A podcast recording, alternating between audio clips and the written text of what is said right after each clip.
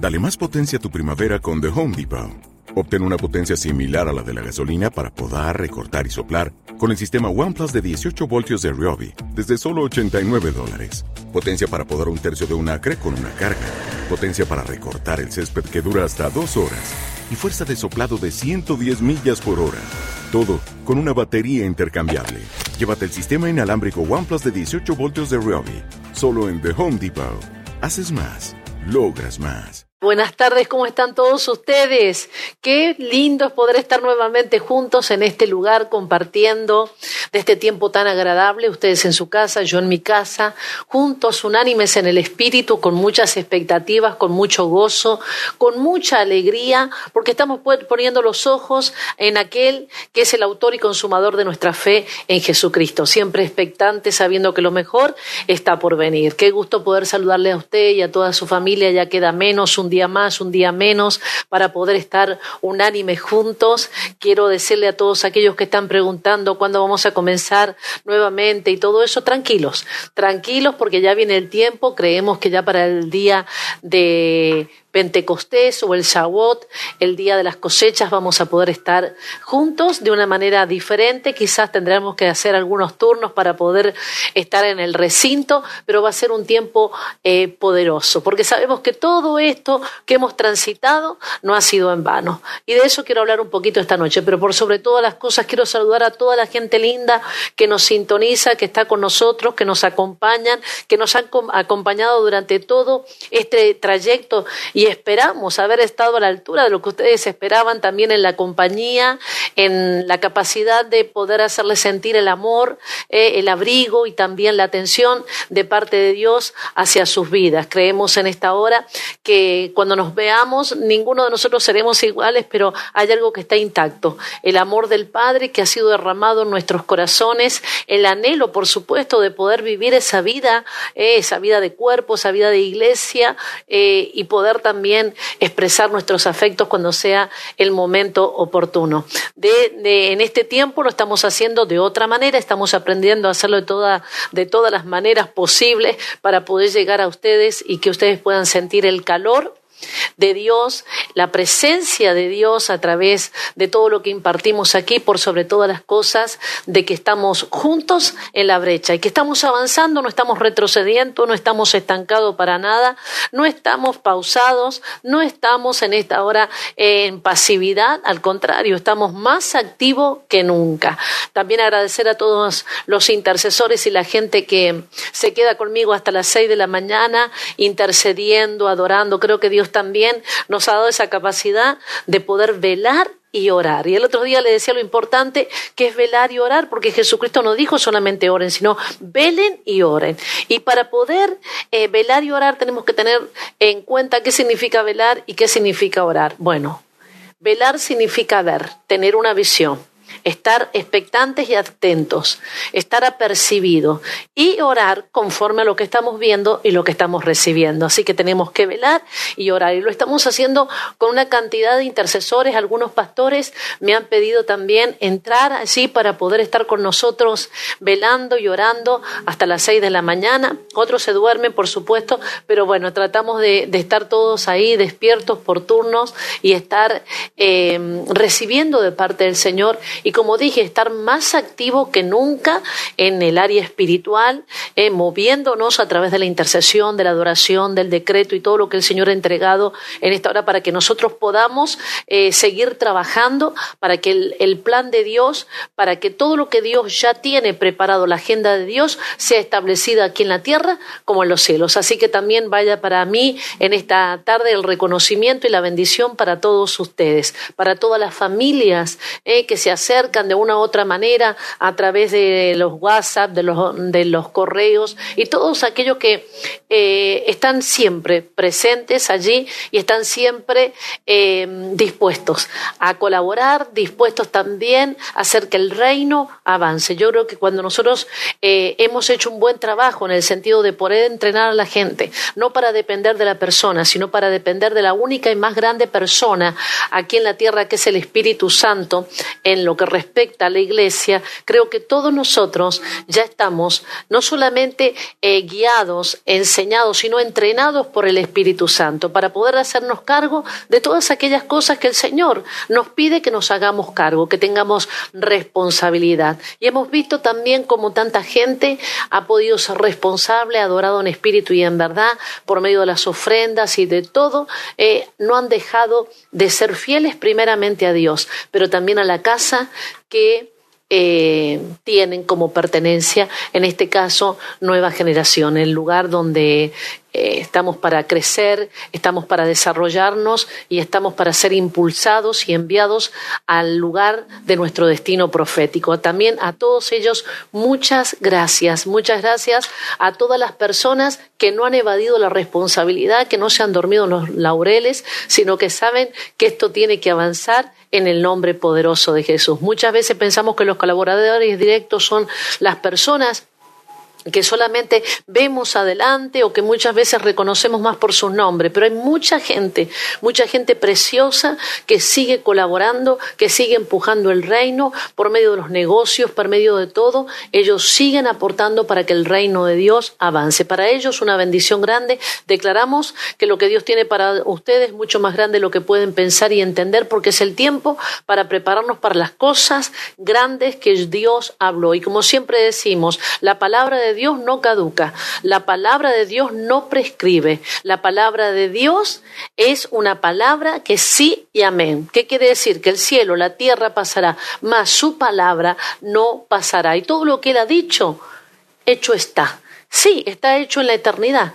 Tiene que hacerse visible aquí ¿eh? en lo natural, pero hecho está. Dios no improvisa, Dios no ha perdido el control. Dios es un Dios que habla y cuando Él habla las cosas se hacen. Y nosotros somos colaboradores inmediatos, somos sus hijos, somos aquellos que provocamos que todo lo que ya fue hecho en la eternidad pueda ser traído aquí. ¿Por medio de qué? Por medio de la fe que ejercitamos a través de la oración, a través de la intercesión, a través de la adoración. No hacemos nada de eso por cumplir, no hacemos nada de eso para hacer sentirnos solamente bien, porque eso sería entrar en una religiosidad. Sabemos en esta hora que disfrutamos la vida de Dios, disfrutamos servirle, disfrutamos adorar, pero por sobre todas las cosas, estar calibrados para poder hacer su voluntad eterna en nuestras vidas, en nuestra familia, en nuestras generaciones y en nuestras naciones. Es tan importante disfrutar de esa presencia, de esa relación con Él, que podamos ser esos canales que no estorben lo que Él quiere hacer aquí en la tierra sino que podamos ser esos canales por donde Él pueda fluir para que su voluntad sea hecha aquí, en la tierra como en los cielos, que no, que no tengamos allí esos estorbos que son el temor, el amor propio, el egoísmo, el fantasma ese de cómo y de qué manera eh, puedo llegar a ser afectado por esto, sino que nos mantenga en esta hora el corazón alineado con el corazón del Padre para que podamos ser efectivos en todo aquello por lo cual Él nos ha enviado aquí a la tierra, sabiendo que no somos una casualidad, que somos gente de destino, somos gente de propósito y a causa de nosotros muchos van a poder conectar con su propósito eterno, con su destino profético en el nombre de Jesús. Así que estamos felices y agradecidos trabajando, como dijimos, muchísimo y preparándonos para lo que viene. Estos días, como decía ayer em, José Abril, este tiempo que hemos estado pasando es un tiempo profético. Y yo en esta hora, cuando estaba recibiendo lo que iba a compartir con ustedes, pensaba, entramos con una vestimenta y salimos con otra, entramos con una mentalidad y salimos con otra entramos en un proceso que para muchos fue incómodo, ¿eh? Para los que están acostumbrados a hacer nada, eso es, le vino re bien. Pero para algunos fue incómodo, fue dejar de hacer para empezar a hacer lo que verdaderamente Dios quiere que nosotros seamos y que nosotros con ese ser podamos en esta hora hacer y que podamos hacer su voluntad aquí en la tierra como en los cielos. Ayer me llamó también una profeta argentina, hacía muchísimo tiempo que no conectaba con ella, la profeta Marta Segura, y me decía, mira, estamos trabajando en esto. Y bueno, estamos trabajando en lo mismo, porque Dios tiene un espíritu en esta y es su Santo Espíritu que nos alinea. Y nosotros tenemos un espíritu que cuando está alineado con el Espíritu de Dios nos mantiene alineado en cualquiera sea la nación donde nosotros estemos. Por lo tanto, estamos felices y, invitándote a ti, que quizás eh, estás por primera vez, eh, invitarte a algo apasionante en esta hora que enseguida te digo. Y para aquellos que ya son parte de esta familia, yo les animo a no relajarse, a no entrar en la pasividad, a no desear la comodidad y no pensar que todo será igual que antes, porque a veces nos acomodamos tanto que cuando nos incomodan un poquito nos sentimos mal. Pero Dios es un Dios que a pesar que tú te sientas mal te va a incomodar, porque Él no se queda, Él avanza y nosotros somos, tenemos que ser de los que avanzamos juntamente con Él. Él se compara como un río, claro que sí, Él es el río, ese río que continuamente está en movimiento y no solamente un movimiento eh, que puede ser rutinario, ¿no? Así como en el huerto de Edén habían cuatro ríos y cada uno tenía su caudal, su frecuencia, su ritmo, ¿eh? bueno, así también es Dios, es impredecible. También dice que los que son nacidos del Espíritu somos como el viento, impredecible. Cuando alguien ya de alguna manera te puede definir, cuando alguien puede decir yo ya sé qué va a ser, tienes un problema. Tienes que rápidamente proceder en esta hora al cambio, al cambio, al renuevo para transformarte, para que te vuelvas impredecible, para que puedas ser como los que son nacidos del Espíritu, son como el viento, no sabes de dónde viene, no saben a dónde va. Y eso es lo que el enemigo no puede controlar. El enemigo puede controlar a aquellos que son cíclicos, rutinarios, aquellos que se acostumbren, que son religiosos, pero nunca nadie que sea guiado por el Espíritu, que sea impulsado por el Espíritu y que viva en el Espíritu, podrá ser controlado por el enemigo. Así que yo te animo en esta hora a poder vivir esa vida tan maravillosa, que es una vida plena, que es la vida del Espíritu en nosotros. El mismo día que Cristo vino a nuestro corazón, no nos vino a traer una religión, no nos vino a ser evangélico, no nos vino a ser cristiano, nos vino a ser hijos de Dios, eh, nacidos del Espíritu, para poder vivir en esa dimensión. Mientras estamos aquí en la tierra, no pienses como alguno dice cuando me vaya al cielo, no, no, no.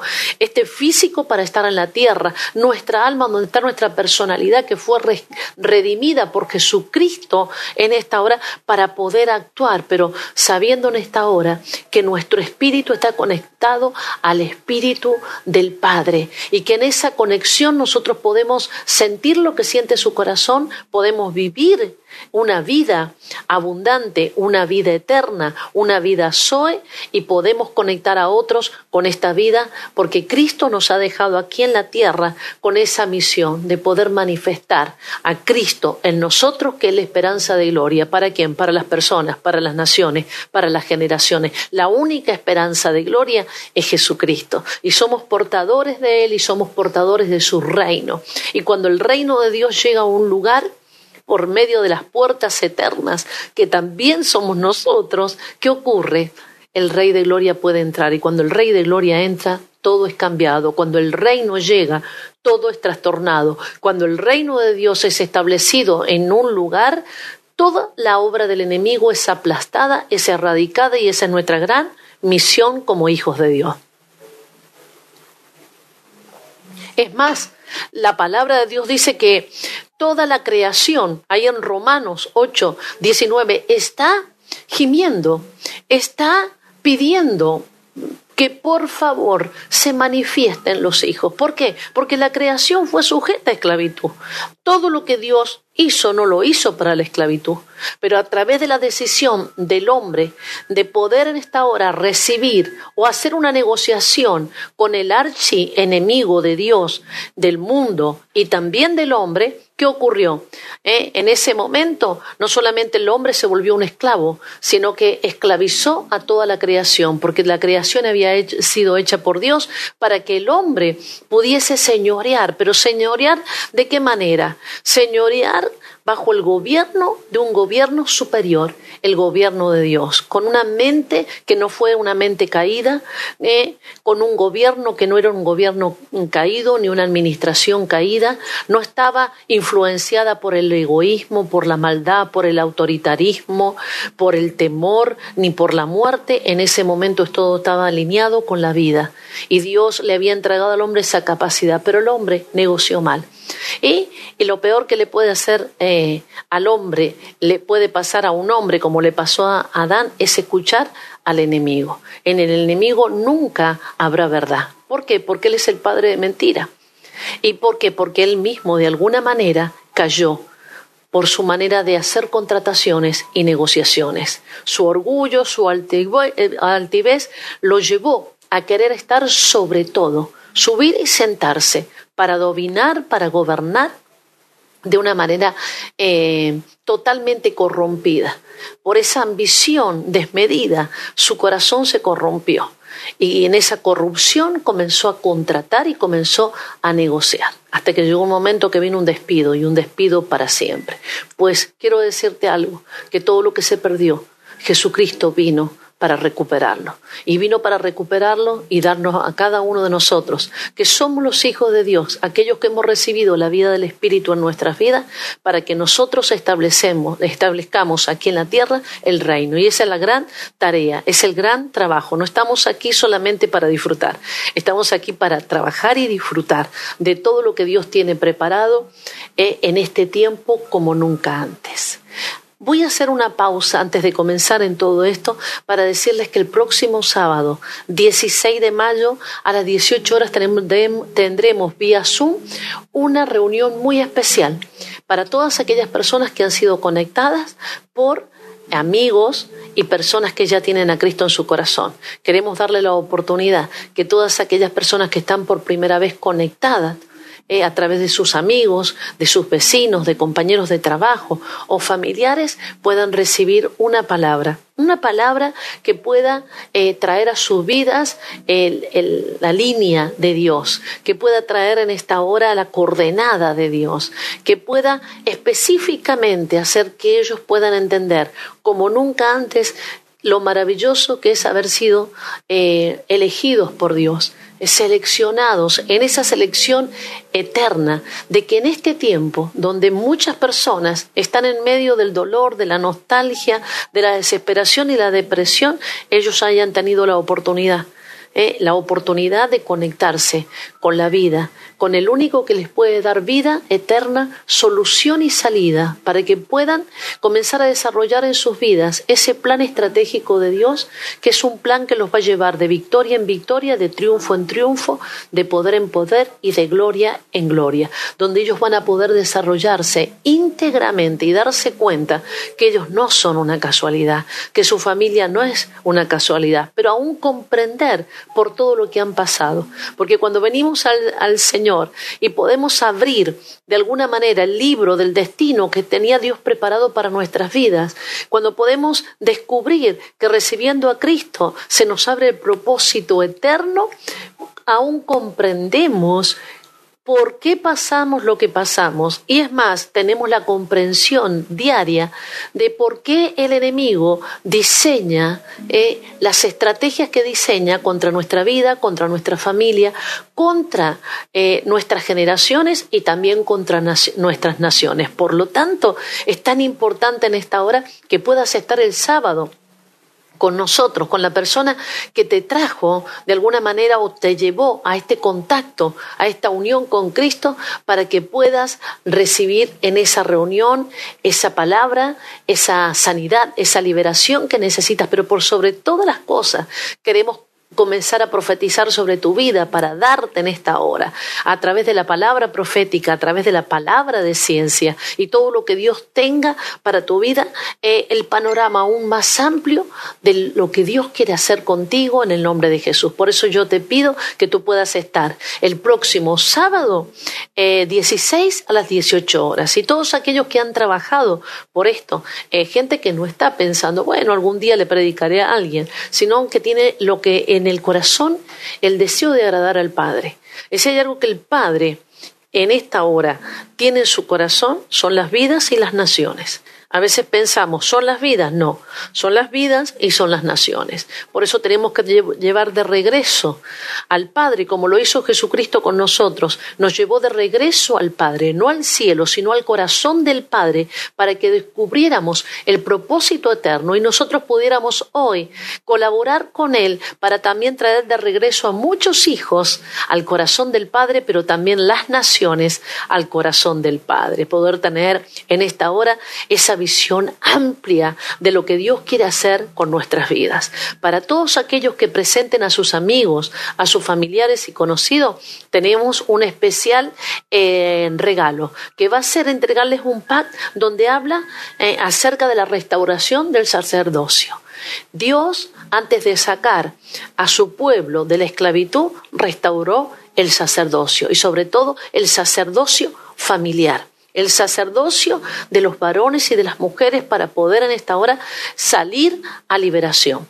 Pero también tenemos la escuela para padres. Necesitamos tanto entrenar padres, padres que preserven el propósito de sus generaciones, padres en esta hora que intercedan para que el propósito de Dios se cumpla en sus hijos y en sus generaciones, madres como Jocabet, madres en esta hora como Débora, que tienen en su corazón el corazón de Dios, que están dispuestos, que están determinados a hacer que sus hijos sean la herencia de Dios, la herencia para Dios. Y entonces vamos a estarles premiando de alguna manera o recompensando su labor por medio de esto. Y a cada una de las personas que vengan por primera vez y se integren, le estaremos entregando todo el material que tenemos vía online totalmente gratis para que ellos puedan cultivarse, puedan desarrollarse y sobre todo las personas que las presentan puedan tener un seguimiento con ellos y ayudarles en este tiempo a vivir la aventura más apasionante que podemos tener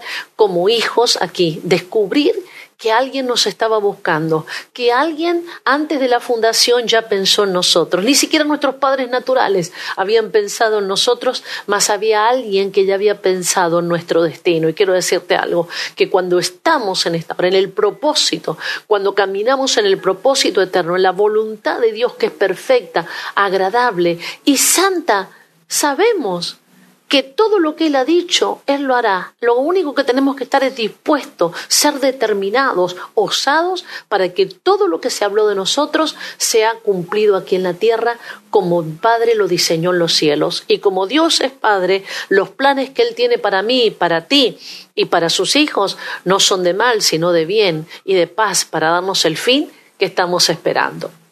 Les esperamos a todos. También contarles que mañana jueves con los jóvenes tendremos un tiempo muy especial. Sí, seguimos con el entrenamiento para jóvenes y estará con nosotros en esta oportunidad el pastor eh, Quesada. Él es muy amado, es un hijo espiritual de nueva generación y él estará ministrando a los jóvenes. Será un tiempo muy, pero muy especial a partir de las 23 horas.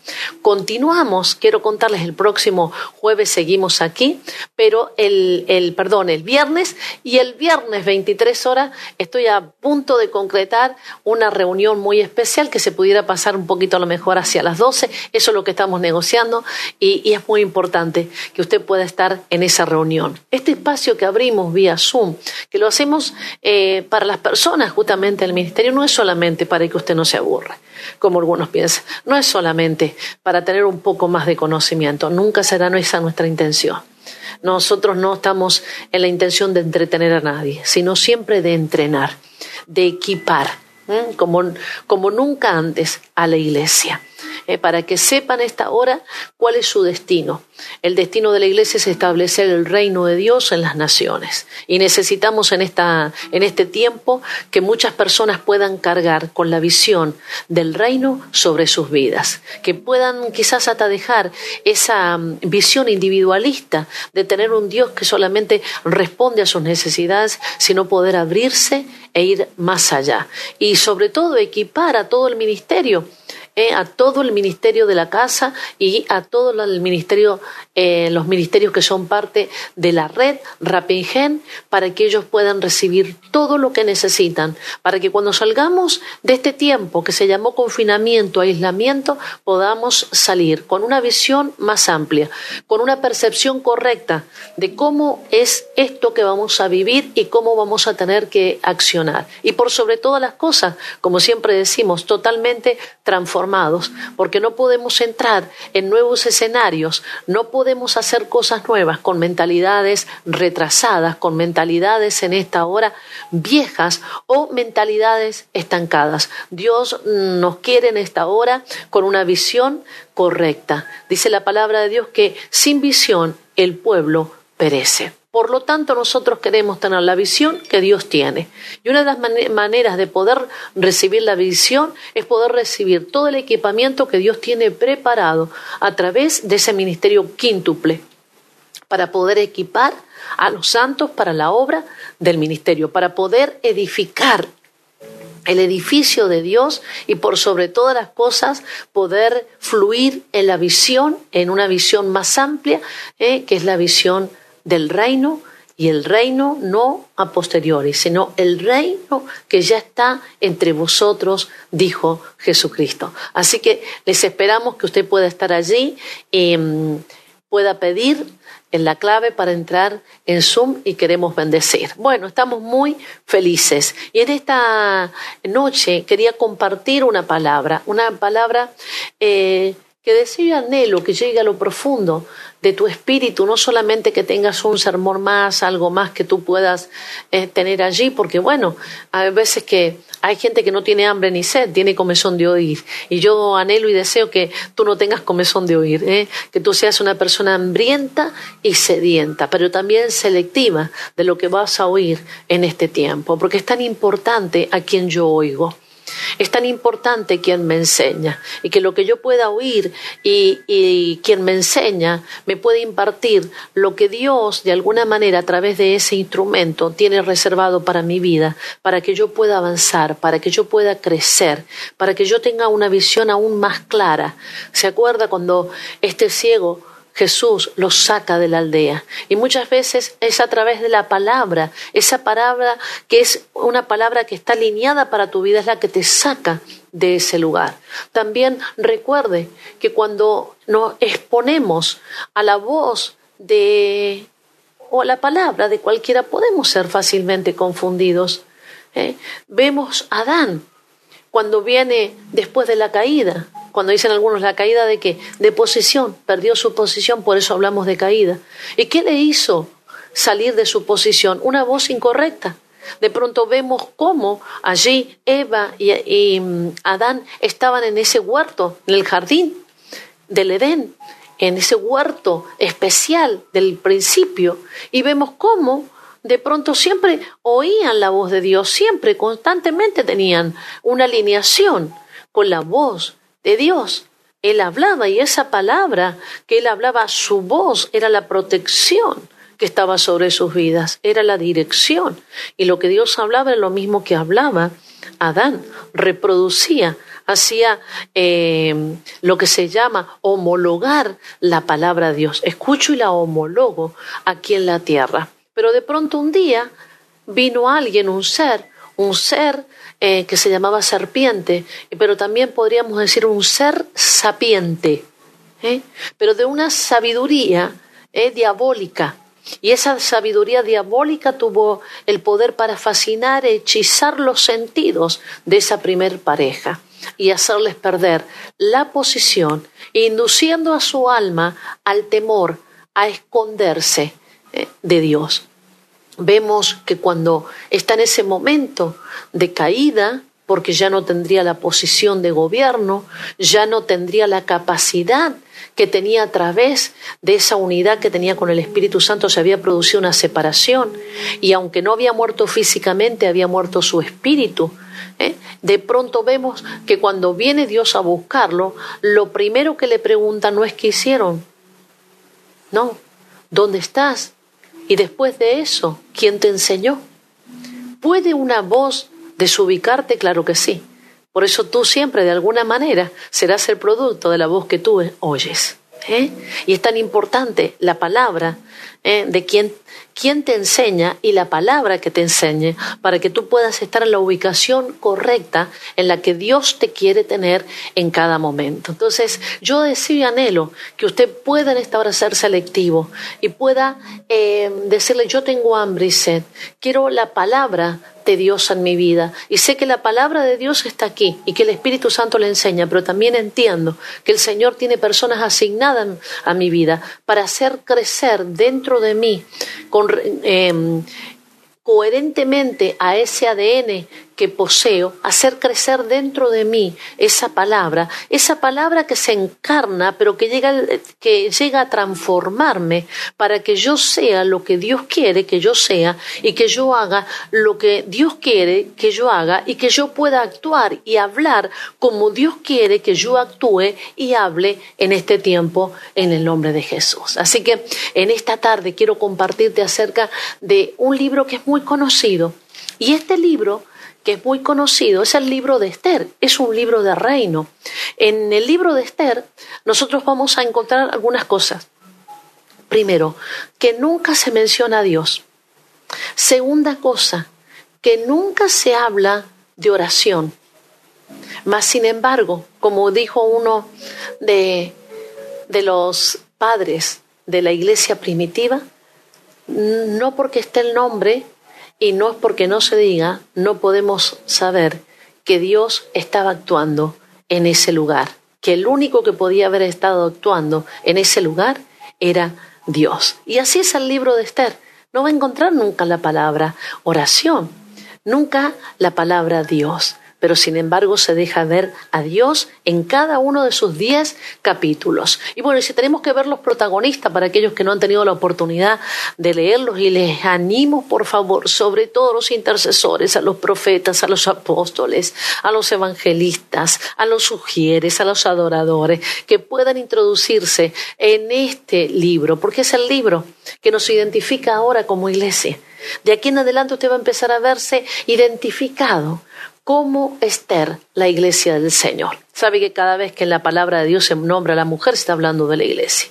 Y poder entender en esta hora el proceso por el cual pasó esta mujer, que era una plebeya, pero de plebeya pasó a ser una reina. Era una plebeya y por la gracia de Dios pasó a ser lo que eh, fue una reina, eh, igual que nuestra historia, por la gracia de Dios. Somos lo que somos, lo dijo también Pablo. Es por la gracia de Dios, es la elección de Dios, es el favor de Dios hacia nuestras vidas. Pero, ¿sabe? Aunque haya habido una elección, un favor de Dios, siempre Dios provoca y nos lleva por un proceso.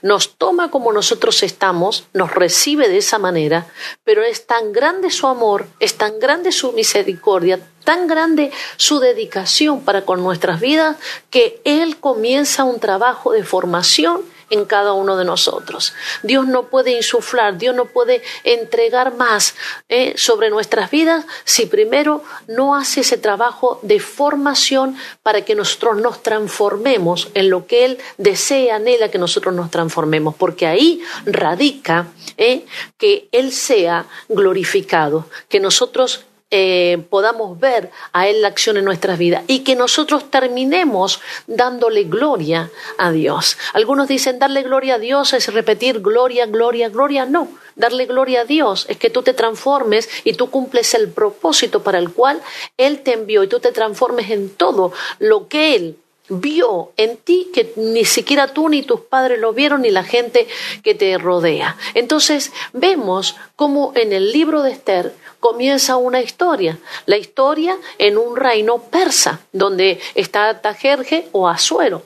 Encontramos cómo eh, con la cultura oriental, una manera de poder em, manifestar eh, el esplendor, la majestad, la potencia de un reino de un, de un señor, eh, de un rey, ¿qué hacía?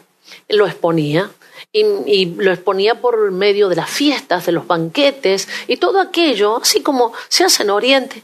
Eh, si usted no ha tenido la oportunidad, eh, estudie un poquito, vea, métase y usted se da cuenta que en Oriente es así. El esplendor, el poder y hoy vemos muchas veces eh, las fiestas que se hacen en algunos lugares, en algunos palacios, pero también en algunos países orientales, cómo despliegan todo lo que tienen como eh, nación, como reino, lo que sea en ese momento. Entonces él hizo una fiesta y esa fiesta fue una fiesta donde vinieron de todas las provincias donde él gobernaba, 127 provincias, hubo banquetes, habían vasos de oro para servir en ese lugar, había vino que corría eh, de una manera tremenda y una gran fiesta en esa gran fiesta que duró varios días, porque mientras más duraba la fiesta, más potencial económico tenía quien brindaba la fiesta. Por lo tanto, nos damos cuenta cómo en ese momento eh, ocurre algo. Y algo que quizás habrán dicho, uy, ocurrió por casualidad, no. Porque cuando nosotros comenzamos a ver que este libro, que está aquí, no es un libro de casualidades, y, y quiero decirles algo, los primeros padres no lo querían poner Inclusive Martín Lutero no lo quería meter aquí en el canon bíblico porque no encontraba la palabra Dios, pero eh, no hubo casualidad y no hay casualidades en Dios. Cuando Dios quiere hacer algo, lo hace. Y de pronto vemos cómo eso que ocurrió no fue casualidad. ¿Y qué es lo que no, no fue casualidad? Que la esposa del rey Artajerje o Asuero se negara a participar en una de esas fiestas de presentarse. Bueno, en ese momento, por consejo, ¿eh? los consejeros del rey le dijeron a él, a él que hiciera un decreto para que ella se fuera de ese lugar, fuera destituida, pero también que fuera de precedente y aprendizaje para todas las mujeres del reino. En eso queda un espacio, queda un vacío dentro de ese reino. Vemos de pronto que eso que es un suceso, un acontecimiento que parecía eh, casi irrelevante en el momento, pero que se tornó. en un decreto para toda la nación dejó un espacio y ese espacio quedó allí donde se debía buscar la esposa o la reina que suplantara a la reina Basti, una reina que no quería ejercer, eh, tomar su función como reina. Se la llamó en rebelión, se la llamó en esta hora a ser despedida, destituida de ese lugar por no estar en el lugar donde tenía que estar. En ese vacío algo ocurre. Se hace un llamado a todas las doncellas que estuvieran en el reino para postularse 400 mujeres. Esas 400 mujeres tenían que ser de alguna manera pasar por una selección ¿eh? Recuerde que tenía que tener eh, el visto bueno de aquellos que conocían al rey y de pronto vemos que en medio de eso acontece, eh, irrumpe, vamos a decir así, la historia de Dios en todo esto que no está ajeno a la historia del hombre, que no está ajeno a la historia de las generaciones ni de las naciones. Y aquello que parece un golpe de suerte, uy, aquello que parece una casualidad, Dios eh, no lo toma así, porque Él nunca está desprevenido. Dios es Dios y Dios está al control de todas las cosas. A Dios nadie lo supera, ni a nadie puede sorprender a Dios. Es más, son sorprendidos, sobre todo los enemigos de Dios. ¿eh? La palabra de Dios nos dice a través de David que asaltaremos los muros. Y no quiere decir que los vamos a asaltar, sino asaltar. Está hablando de algo que se va a hacer de repente. ¿eh? Cuando nadie se lo espera, de imprevisto, eso es lo que hace. Bueno, vemos cómo de pronto allí es llevada a ese lugar eh, una joven judía llamada Adasa, que significa mirto, ¿eh? Eh, una flor silvestre. Eso, ese nombre le pusieron, con una historia sobre su vida que no fue una historia muy linda, por así decir, no le había ido muy bien a Esther en muchas cosas en la vida. Primero que estaba en ese lugar por haber sido dispersados y exiliado el pueblo de Dios. Vemos que no tenía papá ni mamá, estaban huérfanos y estaba al cuidado de un primo llamado Mardoqueo. Mardoqueo era un hombre muy sabio. ¿eh? Una de las cosas que vemos a Mardoqueo en todo el libro, porque este libro tiene varios protagonistas. ¿Quién destaca? Por un lado, va a ser Esther o Adasa transformada en Esther, el rey Atajerje y Mardoqueo, el primo, y como siempre, el villano, el enemigo, el que no puede faltar, el que está siempre como león rugiente, allí en el personaje o en la persona de Amán, porque así el enemigo, como tenemos que entender, así es como él trabaja, él es invisible, pero no quiere decir que no existe. No, no, no, no, no. Es un espíritu maligno y en gran manera, pero siempre busca para actuar también algunas personas que tienen las características justamente que él busca para poder manifestarse. Vemos en Amán un archienemigo del pueblo judío, alguien que odiaba, sumamente soberbio, sumamente altivo, con ambiciones de poder, y la ambición de poder era tan grande que en algún momento hasta se hizo la película de poder tomar el lugar del rey. Solo que le faltó la oportunidad y nunca llegó su oportunidad. ¿Y por qué nunca llegó su oportunidad? Porque había ahí alguien mayor. Bueno, vemos allí como Esther, esa joven, sin papá, sin mamá, huérfana, Adasa, eh, al cuidado de su primo Mardoqueo, de pronto es desafiada por su mismo primo, Mardoqueo, que era un hombre sabio. ¿eh? Y le dice que se postule. Claro, imagínese usted, de pronto una judía ¿eh? exiliada yendo a un, a, una, a un concurso, vamos a decir, como dicen algunos de belleza, era más que eso, era más que un concurso de belleza.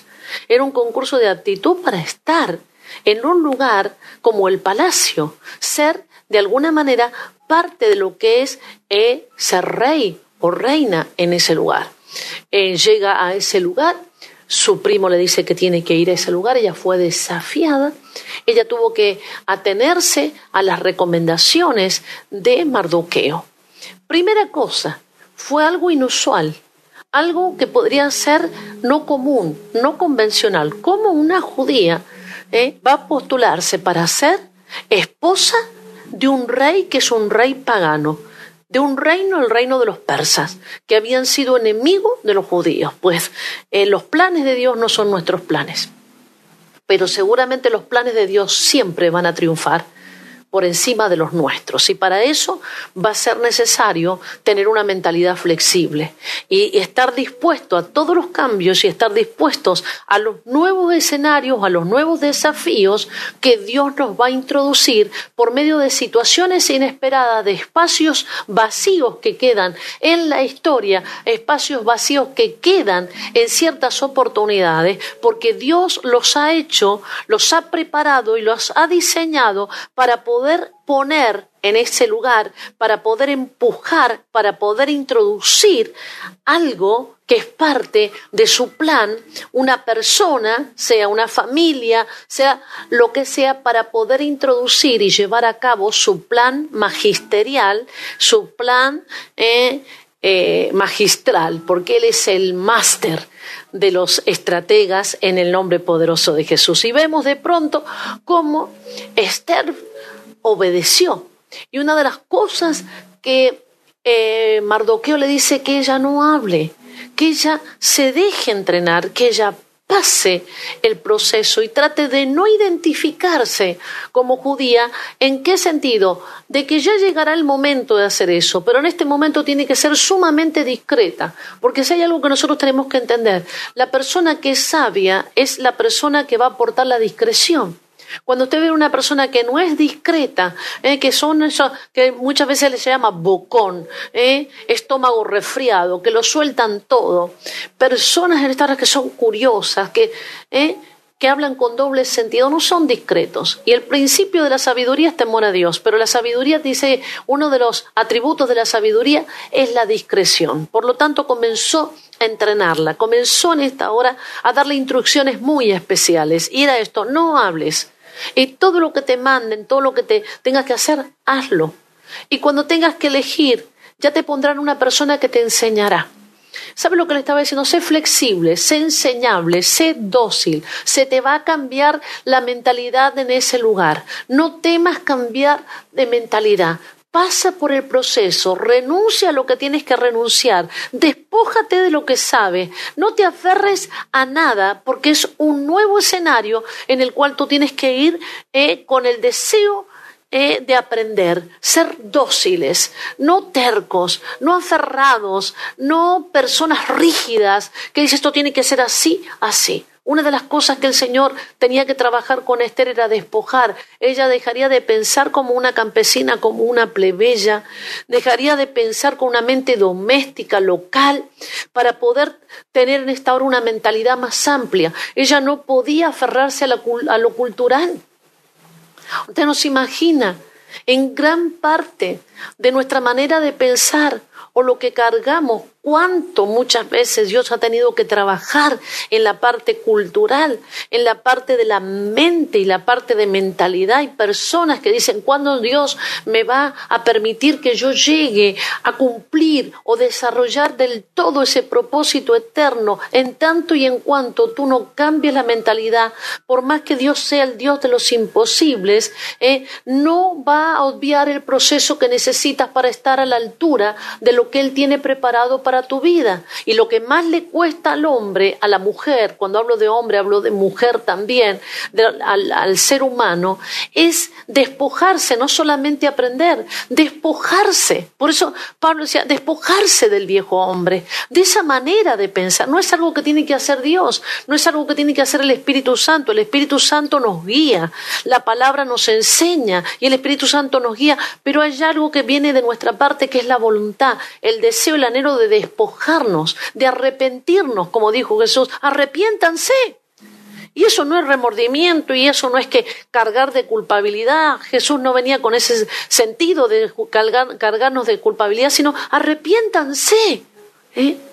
Cambien su manera de pensar, porque si no cambian la manera de pensar, nunca van a cambiar la manera de vivir.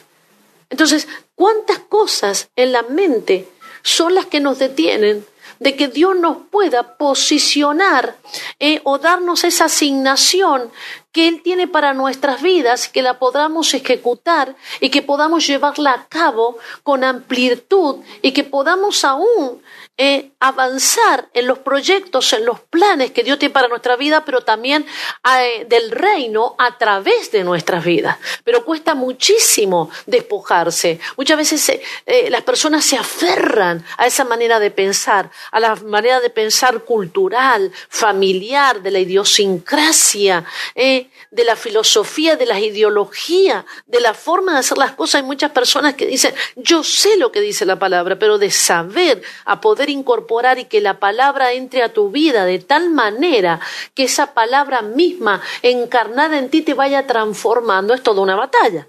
Y esta es la batalla espiritual que todos los días tenemos. ¿eh? Eso es poder permitir ¿eh? Que sea la palabra de Dios la que entre a nuestras vidas y nos lleve a esa transformación para estar a la altura de lo que se nos requiere. Pues le dijo, cállate y deja, ¿eh? deja eh, de hacer lo que has hecho hasta ahora y aprende todo lo que tienes que aprender. Pero por favor, cállate, no te identifiques. ¿eh? Iba a entrar en un escenario que no era conocido, no estaba en medio de su pueblo no estaba en medio de sus amigas, no estaba en medio de sus conocidos, iba a entrar a un lugar desconocido, con gente desconocida, iba a entrar a un lugar llamado palacio, iba a entrar a un lugar llamado reino. Y para eso tenía que estar a la altura de las circunstancias.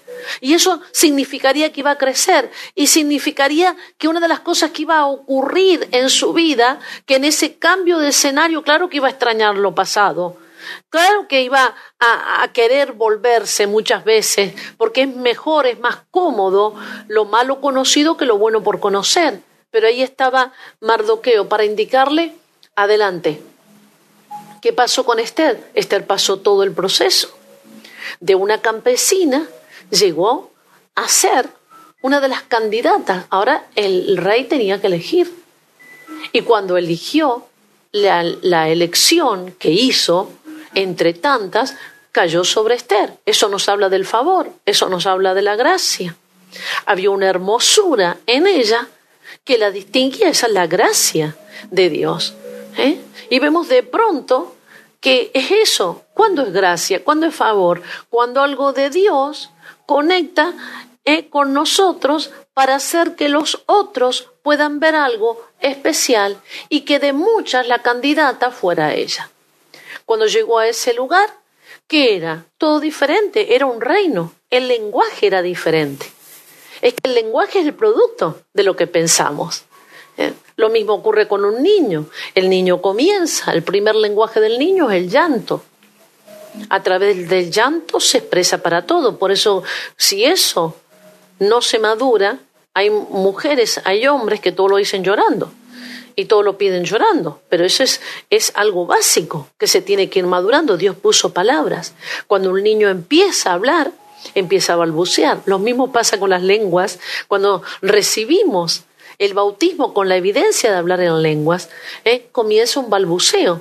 Pero ese balbuceo, a la medida que eh, va creciendo nuestra vida y va madurando y lo vamos por fe de alguna manera practicando, llega y puede llegar a como diez mil lenguas, como dijo el apóstol Pablo. Ahora, un niño comienza a balbucear, pero no son palabras. Nosotros sacamos palabras de donde no hay palabra. Cuando dice ah, ya decimos que es papá. Y se dice ajá, ya decimos que es mamá tratamos de nosotros arrancarle las palabras, pero a la medida que vaya creciendo y desarrollándose, no solamente va a haber más palabras, sino que va a haber coherencia en las palabras. Y eso nos está hablando que el pensamiento va creciendo y va madurando. Primero es el pensamiento, luego son las palabras. O sea, nuestro lenguaje es el producto de lo que nosotros pensamos, tenemos en nuestro interior. ¿eh? y ese pensamiento es parte de una mentalidad hay mentalidades muy domésticas, hay mentalidades en esta hora muy religiosas, hay mentalidades que se quedaron en el pasado, hay odres muy viejos que quieren lo nuevo. Pero ¿qué pasa? Para que se puedan renovar tiene que haber un proceso y a veces los procesos no gustan. Por ejemplo, en este tiempo que hemos estado, algunos dicen confinado, otros dicen de retiro espiritual, otros aislados. Una de las cosas que tenemos que saber que estamos aquí porque Dios quiere que nosotros estemos aquí. ¿Eh? ¿Por qué? Porque era mejor para que podamos sintonizarnos, para que podamos alinearnos y por sobre todas las cosas para que todos hablemos la misma cosa. ¿eh? Así que los primeros días fueron tremendos, todo el mundo hablando y hablando. ¿Pero para qué? Porque hay una iglesia. ¿eh? Aquellos que pueden oír. Porque no todo aquel que me diga Señor, Señor, es mío, dice el Señor. ¿eh? Hay mucha gente muy emocionada y emocionalista. Pero eso no es el espíritu, aunque Dios usa aún nuestras emociones. Hay gente que está sintonizada.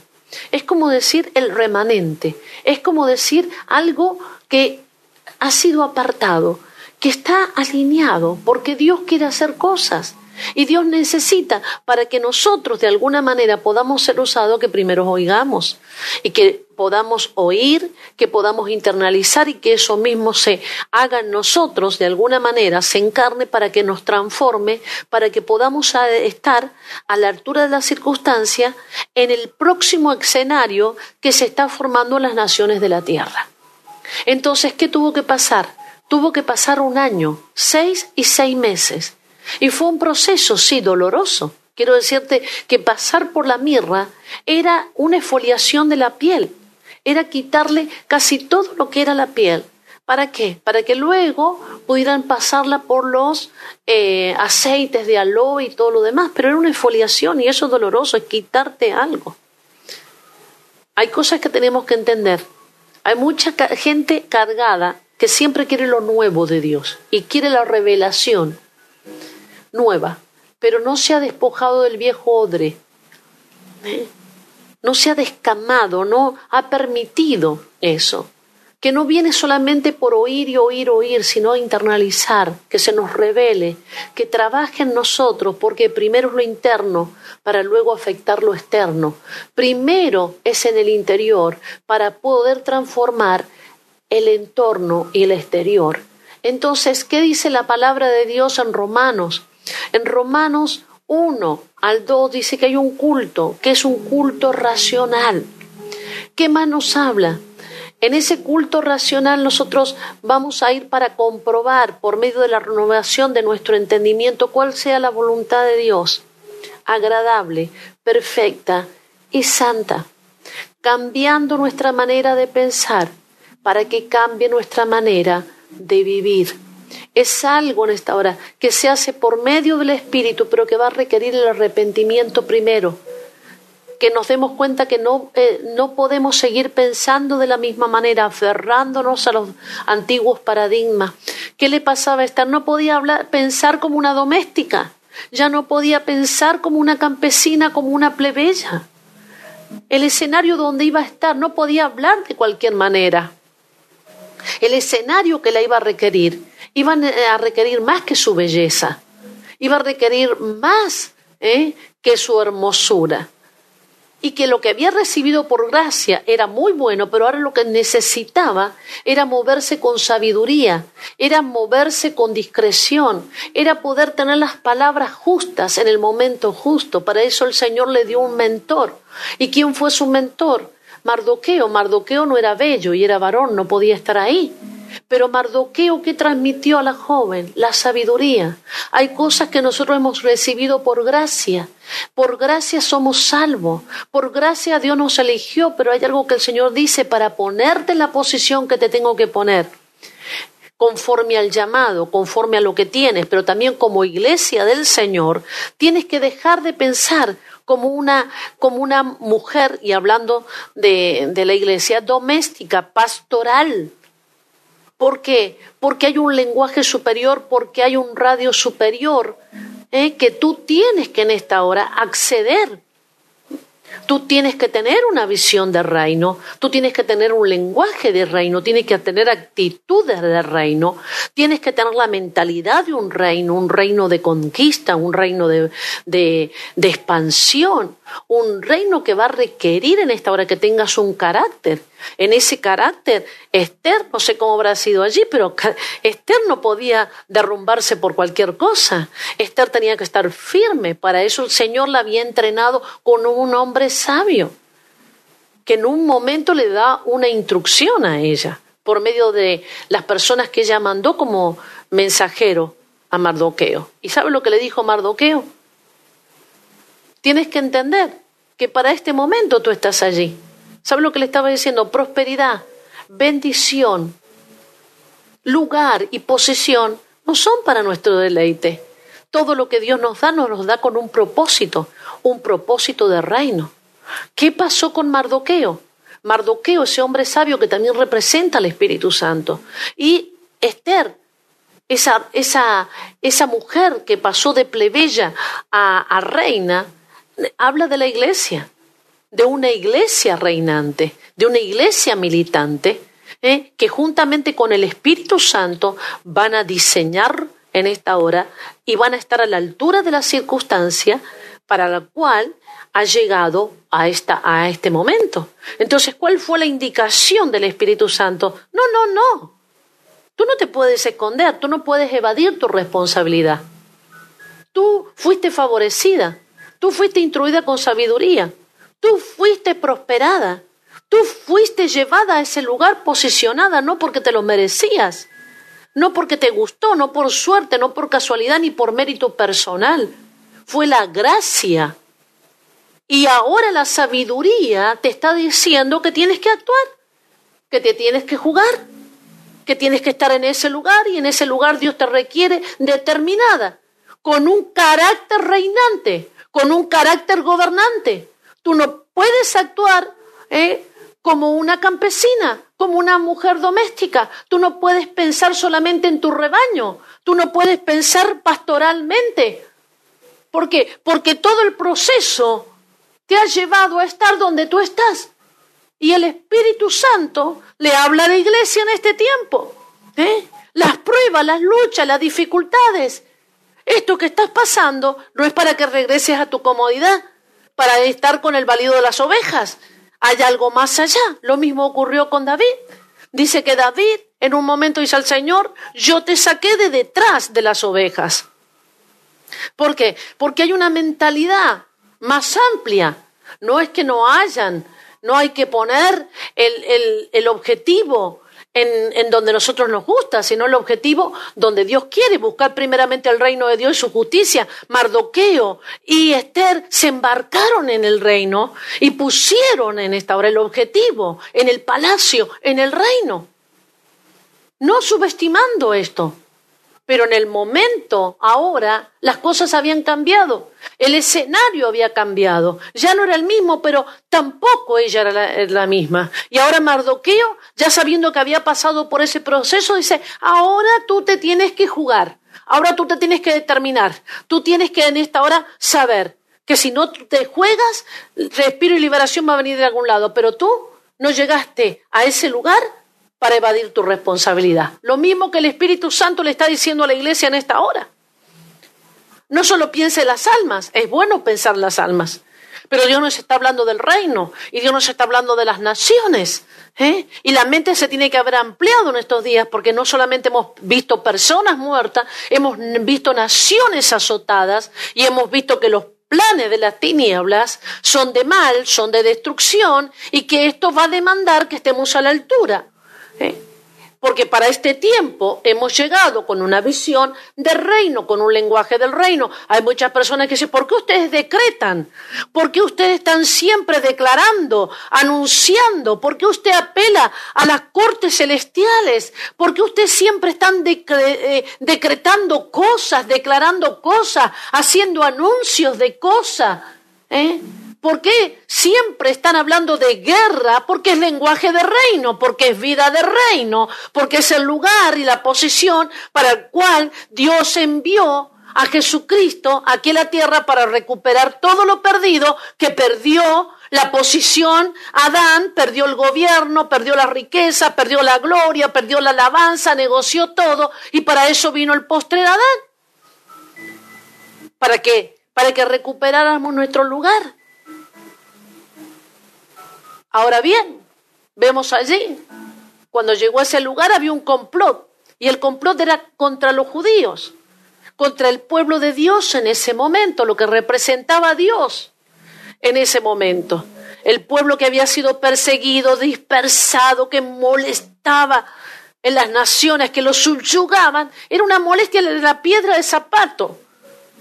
Entonces de pronto, de todos los reyes y de todos los príncipes, entonces en ese momento, cuando ella llega allí, vemos cómo Amán comienza a gestar. Siempre había habido odio, siempre habían eh, habido cosas encubiertas. Lo que pasa es que no se podía desarrollar completamente.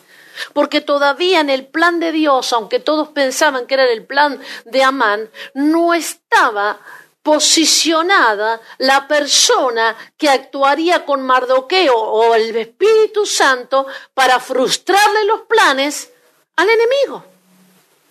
Y hay cosas que nosotros decimos a veces, ay, pero cuando Dios va a actuar y como el enemigo y comenzamos a decir, porque el Señor está esperando que aquellos que van a protagonizar en el reino lo que tienen que protagonizar lleguen a la altura, se determinen, puedan en esta hora tener el carácter necesario de determinación, de osadía, de disposición para entregarse por completo al reino, para que el reino pueda usarle por completo, así poder hacer que los planes que el enemigo tiene contra el pueblo y contra las naciones sean abortados, sean destruidos y sean deshechos.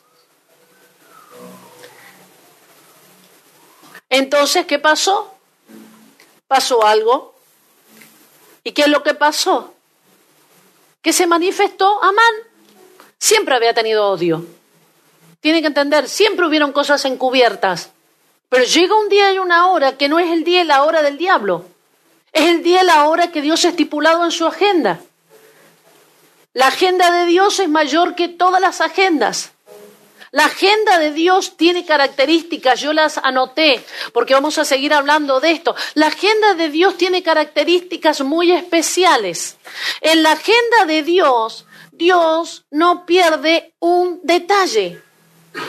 Segunda cosa, Dios hace cosas inesperadas, impredecibles.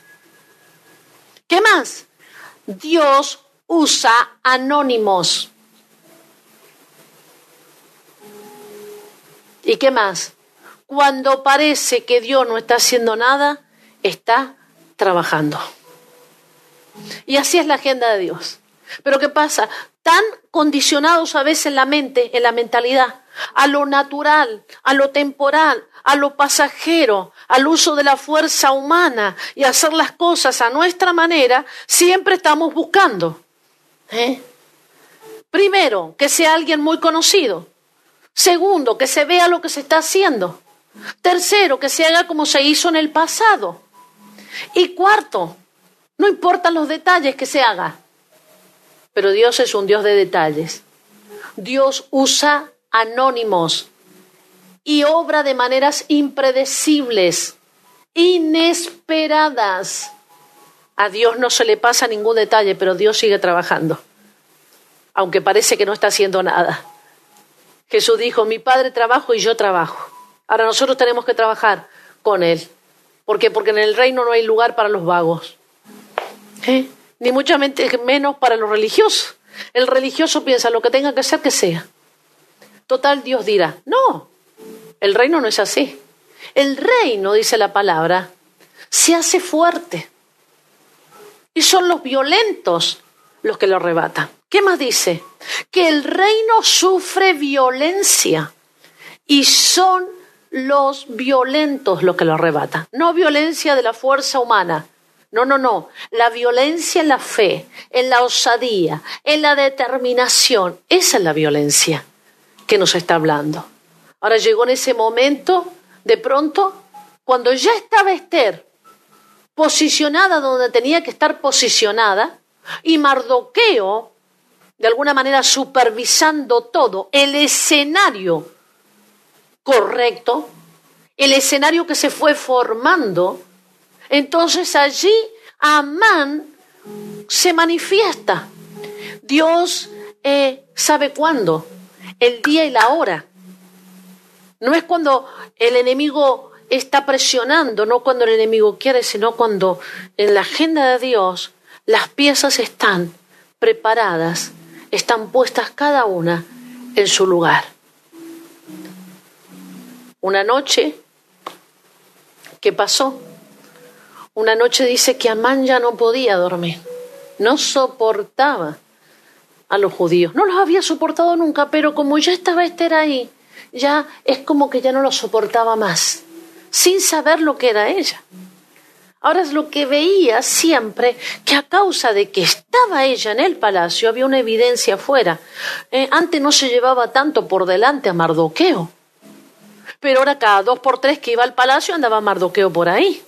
Es como que ¿eh? percibía qué, qué es lo que ocurre. Antes me molestaba, pero no tanto como ahora. Y antes yo sabía que estaba aquí, pero no tanto como ahora como está ocurriendo ahora en el mundo espiritual. El enemigo sabe. El enemigo sabe que el Espíritu Santo está con nosotros todos los días hasta el fin del mundo. El Espíritu Santo, eh, el enemigo sabe que la iglesia ya no es la misma que años pasados. Que la iglesia hace tiempo comenzó a cambiar la mentalidad, aunque algunos en la iglesia no la han querido cambiar y que está llegando a niveles que le está molestando, por ejemplo, en Latinoamérica, de ver a tantos hijos de Dios en la carrera política, ¿eh? En, los lugares estratégicos y es como que ya empezó algo que no lo deja dormir y esa noche no lo dejó dormir, Amán. Porque a veces pensamos que el enemigo duerme tranquilo, no, el enemigo está espantado porque sabe que le, le queda poco tiempo, el enemigo está nervioso, el enemigo quiere en esta hora que la agenda se cumpla lo antes posible porque está, no podía dormir, Amán. Tenía insomnio y despertó a su mujer. Y le dijo, mira, ya se me ha vuelto insoportable Mardoqueo. Y ella le dijo, bueno, haz una horca. Así lo ahorca. Porque hay mujeres que cuando están en sabiduría y gracia son ayuda idónea para el bien. Pero hay mujeres que son ideólogas del mal y le dan el empujoncito a su esposo al que tiene al lado para la crueldad. Pero esa noche, o casualidad, o agenda divina, también se despertó el rey Atajerje. Estaban con insomnio. ¿Y qué pasó allí? De pronto dijo, quiero que me traigan los libros. Trajeron los libros de las anécdotas del reino para ver qué, qué ha pasado en estos últimos tiempos. Y oh casualidad, abren una hoja donde alguien le avisó o de, de, una traición que iba a sufrir, de algo que se había tramado contra él. Entonces pregunta, ¿quién, quién fue el que denunció esta trama que, que, estaba en peligro mi vida? Eh, y lee Mardoqueo. El judío, Mardo, el judío Mardoqueo. Sí. ¿Y cuál ha sido la recompensa que se le ha dado por eso? Ninguna. Muy bien. Amán con insomnio, el rey con insomnio. Mardoqueo y Esther. Esther ya sabía, no puedo evadir esto. Tengo que hacer lo que tengo que hacer. Ya había pedido tres días de ayuno. Ya había pedido hasta ahora que ayunaran por ella. ¿Por qué a veces ayunamos? ¿Por qué intercedemos? ¿Por qué adoramos? Una de las cosas que nosotros tenemos que saber no es para hacer algo que, o sea, para mover a Dios. No, no, es para que Dios nos dé el corazón correcto. Para que podamos pedir conforme a lo que Él quiere que nosotros le pidamos. Por esto no es carne ni es sangre. Esto es estar tan alineados con Él para poder aún saber qué pedirle a Él. Para que nosotros no seamos el estorbo por el enojo, por el rencor, por el egoísmo o el temor, de que no podamos hacer las cosas con fluidez. Por eso Dios tiene que trabajar con nosotros, transformarnos a nosotros, para que no seamos el impedimento de lo que Él quiere hacer. Entonces, sabemos cómo ella, que había tenido gracia, esa gracia, ese favor, ahora empezó a recibir la impartición de su tío, que le dijo, calla, no digas que eres cristiana. Lo mismo le ocurrió. ¿A quién? A José. Le ocurrió a Daniel. Gente que estuvo en, escenarios que nunca pensaban que Dios podía usarlos en ese lugar. José se vestía como egipcio, hablaba como un egipcio, pero su esencia era un hijo de Dios. Daniel en Babilonia tuvo que vivir ahí, vestirse ahí, aún le cambiaron el nombre, pero él nunca cambió su esencia, pero estaba en un escenario diferente. Y es tan importante en esta hora, ¿por qué? porque no era el escenario del templo de Jerusalén, tampoco era la casa de Jacob, era en esta hora Egipto, pirámides y Babilonia, ¿eh? la de Nabucodonosor. Ellos no podían actuar como actuaban cuando estaban uno con su padre y el otro en Jerusalén. Eso les tuvo que llevar por un periodo de, de cambio, de transformación en su mentalidad, en su manera de pensar para estar a la altura de lo que se requería en ese lugar. Dejar hábitos, culturas, tradiciones y religiosidad de lado para poder actuar y hacer lo que Dios les enviaba a hacer en ese momento. Lo mismo le pasó a Esther. Y entonces, en la sabiduría, Esther, ¿qué hace? No entra a pedirle. No, no, no, no. Ella ya habría aprendido el protocolo del reino. ¿Y qué mejor que hacerle un banquete al rey y no pedirle nada hasta que llegara el momento? ¿Qué sabiduría? La sabiduría no solamente carga discreción, la sabiduría sabe cuándo pedir, por eso Santiago dice, pidan con sabiduría. Hay gente que se adelanta a pedir, es más, vive pidiendo. No, no, tiene que ser en el momento justo sabiduría tiempo y ocasión, eso es lo que la sabiduría te enseña, en el tiempo y la ocasión. Y hizo la segunda, el segundo banquete, en el primer banquete dijo, si tú, Esther, estás tan hermosa, estoy parafraseando, que te daría hasta la mitad de mi reino. Ella dijo, no lo quiero, todavía. segunda vez. Y cuando viene la segunda vez, te doy hasta la mitad del reino. ¿Y sabes lo que le dijo ella? Ahí vino la petición. Tú sabes que hay alguien malvado que quiere eh, matar a los judíos y te ha hecho firmar un decreto. Pero ese pueblo no es solamente el pueblo de Mardoqueo, es mi pueblo, porque yo soy judía. Y ahí se tuvo que identificar. Y fue el momento que le dijo, ¿eh? ella misma dijo en un momento, si tengo que morir, muero. Y hay momentos que en el reino Dios necesita gente tan determinada que dice, aunque sea mi vida, por este reino, para que se lleven a cabo los planes a favor del pueblo de Dios, pero conforme al plan eterno. Y fue en ese momento donde algo poderoso ocurrió. Porque dice que llegó a eh, Amán. Y cuando ella estaba en ese lugar y ella le estaba hablando, él se, se balanzó sobre ella y ahí el rey, bueno, ya pensó cualquier cosa. Fue tremendo. Aparte de todo lo que hizo Amán, ¿eh? porque el día que, que vino al palacio, porque había recordado el rey cómo se tenía que honrar a aquel que les había ayudado a él a salvarlo, lo tuvo que hacer Amán. Y ahí está el detalle de Dios, que aquellos que humilló, que humilló a Mardoqueo, ese fue humillado. Es que ahí están los detalles, las pequeñas cosas que Dios va haciendo, porque Dios es un Dios de detalle. Por ejemplo, en el arca de Noé, dice que en el arca de Noé el Señor dice, vas a calafatear el arca por fuera y por dentro. Y usted dice, ¿por qué no es por fuera nada más?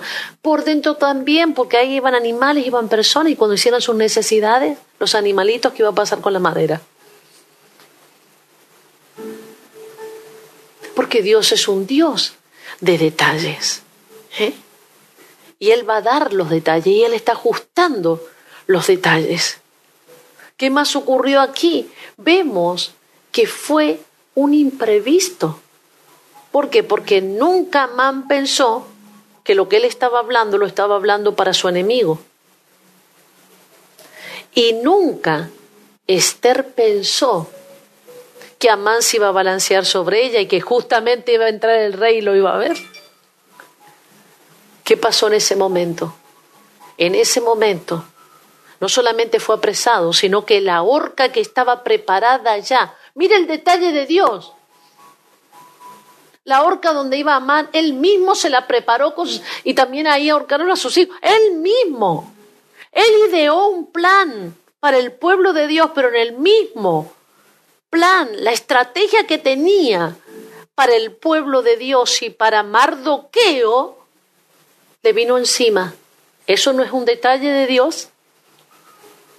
La horca que él había preparado y otros habían visto en el momento que el rey dijo, tiene que morir.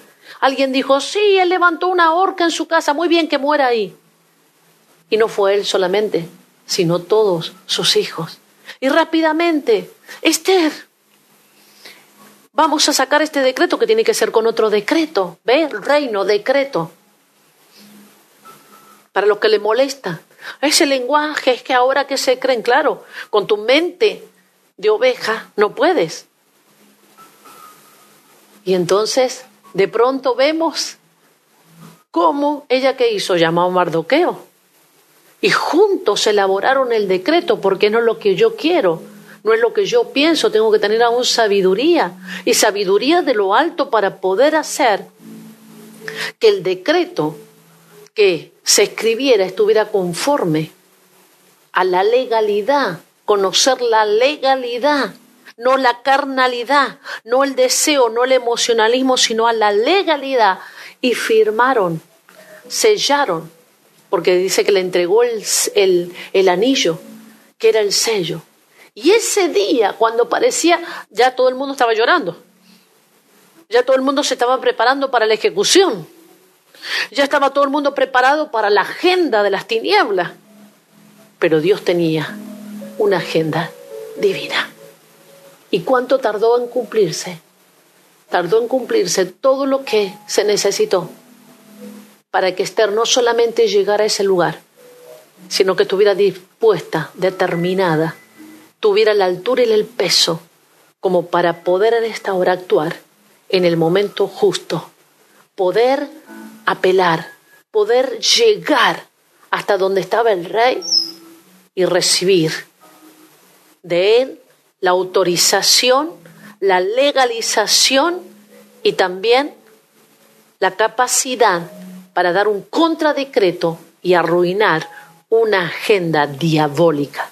Ese día, en las aldeas, en los pueblos, donde los judíos estaban llorando, vestidos de silicio, llegaron en esta hora los mensajeros y los mensajeros que llegaron no venían para matarlo, venían para anunciarle que ese día había cambiado la suerte. Ese día no era día de muerte, ese día era el día de la liberación. Y es lo que nosotros sabemos en este tiempo como nunca antes. No es la agenda de las tinieblas la que prevalece sobre las naciones, es la agenda del reino, sino que Dios está ajustando todo a través de una iglesia que sepa cómo interceder, cómo presentarse delante de las cortes celestiales, estar a la altura en el carácter, dispuestos a todos y disponible para que sea hecho en la tierra como en los cielos en el nombre de Jesús, porque Dios es un Dios que tiene una agenda y en su agenda tiene detalles. Y hay mucha gente anónima que va a ser usada, gente que no estuvo a la vista de todos, pero que tiene un corazón para el rey y para el reino, y que está actuando en este tiempo, que parecían pocos, pero Dios con pocos o con muchos le da lo mismo salvar. Pero también hay cosas impredecibles que les tomarán por sorpresa al enemigo, pero no aquellos que aman al Señor. ¿Por qué? Porque la palabra de Dios dice que cosa que ojo no vio ni oído oyó son las cosas que Dios ha preparado para aquellos que le aman. Pero también dice la palabra de Dios en Amós 3 que Dios no hará nada sin antes anunciarle a sus siervos, los profetas. Por eso la gente profética no está llorando, no está en esta hora quejándose, no está pensado y enfocado en lo que va a ser el enemigo con su agenda, sino que está esperando las instrucciones, está cargando el poder, la autoridad, está desarrollando la osadía, está desarrollando el valor, está desarrollando la fe, está poniendo en esta hora la determinación para avanzar, para que cuando se dé la orden todo esté preparado y cuando digan ellos en esta hora paz, nada de paz. Ahora comienza a caer el reino de las tinieblas, su agenda es cancelada, para ellos destrucción de las tinieblas, destrucción de los planes antagónicos, destrucción de todo lo que habían pensado. ¿Por qué? Porque Dios es el Dios de la historia, está sentado en su trono y tiene a sus hijos en la tierra y el Espíritu Santo está con ellos y la iniquidad no irá más allá porque aquí está, aquí una iglesia que cambió la mentalidad de ser pastoral a ser una iglesia de reino en el nombre de Jesús. Por lo tanto, queremos todo, la tierra que es nuestra herencia y las personas en esta hora que son la imagen de Dios aquí en la tierra. Sabe que en una oportunidad, cuando llegaron los primeros, eh, las primeras personas que traían de América, la que conquistaron los colonizadores, se firmó un pacto. Y en este pacto se decía lo siguiente, los territorios para España y las almas para Roma. O rompemos esos decretos. El territorio y las personas para el reino de nuestro Señor Jesucristo, en el nombre de Jesús. Amén y amén. Que Dios te bendiga y hasta la próxima.